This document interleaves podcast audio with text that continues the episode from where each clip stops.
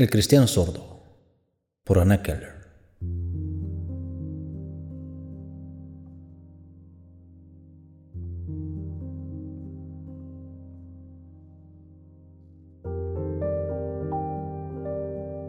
El cristiano del que hemos de hablar en esta historia era sordo de un oído y del otro no oía apenas, pero su corazón parecía iluminado por el sol y todo el que lo veía al momento se daba cuenta que no existía un ser más feliz que él. Esto podía agradecérselo a su madre, que le había traído en domingo a este mundo. Es cierto que la madre murió poco después, pero la criatura estuvo entonces al lado de la abuela, la cual había rodeado al pequeño cristiano de más puro amor. Cuando murió también la abuela, era el cristiano ya lo suficientemente crecido para ganarse el pan por sí mismo. Y como sea, el trabajo le gustaba, tanto como los pasteles. Le parecían domingos todos los días que pasaba trabajando en el campo. Si hubiera tenido mejores oídos, hubiera llegado a ser encargado de los mozos, pero como era poco menos sordo. Así consiguió él su suerte. Y esto ocurrió tal como ahora lo vamos a referir.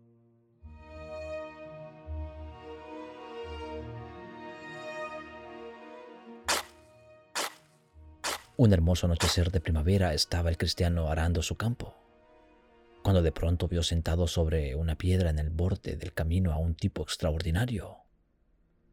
Era el diablo en persona. Cristiano, se dirigió este a nuestro amigo. Tú eres simplemente un mozo. Yo podría ser algo mejor de ti. Sí. oh, sí, murmuró el cristiano sonriendo. No había comprendido lo que dijera el diablo, pero sabía por experiencia que la gente siempre se impacienta cuando tiene que repetir dos o tres veces la misma pregunta. Por ello se había acostumbrado a decir que sí a todo. De esta manera estaba siempre contenta la gente. Cristiano, prosiguió el diablo, mientras hacía una mueca maliciosa. Yo puedo hacerte rico, más rico de lo que es tu patrón, si quieres. Sí, sí, rió el cristiano. Así, pues, ven hoy a medianoche al campo precisamente aquí junto a esta piedra. Entonces, te enseñaré el lugar en que está oculto un tesoro. Tú podrás recogerlo. Sí, sí, rió el cristiano, de buen humor. Pero hay una cosa más todavía, cristiano. Con una gotita de sangre has de venderme tu alma. Sí, sí. Entonces se alejó el diablo brincando de júbilo sobre una pierna, pues el alma del cristiano sí que era para él una buena presa. El campesino sordo acabó de arar el campo. Luego condujo satisfecho los caballos a la granja. A medianoche estaba sentado el diablo de nuevo sobre la misma piedra y esperaba, impaciente al cristiano. Intranquilo golpeaba con su pata de cabra contra el suelo. Eso de hacer esperar tanto tiempo a un diablo lo encontraba él inaudito. Dio la una y el cristiano sin aparecer. Entonces se levantó el diablo de un salto.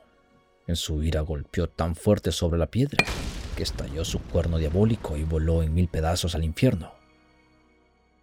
Se produjo tal estallido que, aún en las distancias granjas del contorno, temblaron las paredes. La gente se levantó de un salto de la cama y abrieron de golpe las ventanas, pero no vieron nada. Tan solo llegó hasta ellos un olor como, como de azufre. Entonces cerraron de nuevo presurosos las ventanas, pero no pudieron ya pegar el ojo en toda la noche. El cristiano era el único que no había oído nada de todo ello. Yacía apacible sobre su almohada y durmió hasta que llegó el sol. Entonces se levantó fortalecido y se alegró al pensar en su labor de cada día. Sembró el grano y en el transcurso del verano lo vio crecer y madurar. Luego llegó a cegarlo y atarlo en gravías. En otoño aró el campo de rastrojos. Mientras estaba así trabajando, dio de pronto con aquella piedra del borde del camino. Esto le irritó. Esta piedra ha de desaparecer de aquí, rezongó. Al anochecer volvió con una asa al campo. Fuera de aquí, dijo el buen cristiano pero era una enorme roca. y el cristiano tuvo que sudar lo suyo. Primeramente tuvo que levantar la tierra alrededor de la roca. Esta estaba profundamente hundida en el suelo. Pero el cristiano tenía fuerza por dos. Tiró de la roca con todas sus fuerzas, hasta que finalmente pudo levantarla y la llevó rodando por el camino. El cristiano se secó satisfecho el sudor de la frente. Cuando más tarde quiso llenar de nuevo el agujero con tierra, vio brillar algo en el fondo. Su asada había roto la tapa de un viejo jarrón que estaba lleno de brillantes monedas de oro. ¡Oh! ¡Oh! rió el cristiano. ¿Qué dirá ahora el campesino? Sacó su hallazgo del agujero y lo llevó con alegría a la casa del campesino. Cristiano, hagamos dos partes, dijo el campesino. Sí, sí, rió el cristiano. Pero cuando el campesino fue a hacer tal como dijera, apartó el cristiano el dinero entonces dijo el campesino, a partir de hoy serás tú mi hermano. Y así fue. Desde aquella noche se sentó el cristiano siempre a la mesa junto al campesino. Y sus hijos le llamaban tío. Le mostraban los domingos sus libros de cuentos y le contaban infinitas historias. Él decía siempre, sí, sí. Y reía tanto de corazón que los niños tenían también que reír. Y esto gustaba siempre a los niños. Así transcurrió feliz la vida del cristiano, hasta su buenaventurado fin. Cuando llevaban su cadáver al cementerio, una extraña figura fue siguiendo desde lejos del fúnebre cortejo. Sin embargo, no se atrevió a acercarse, pues sobre el ataúd había una cruz de blancas flores. Cuando lo vio, regresó volando a sus oscuras moradas y dejó tranquilo al cristiano en su camino hacia la infinita claridad.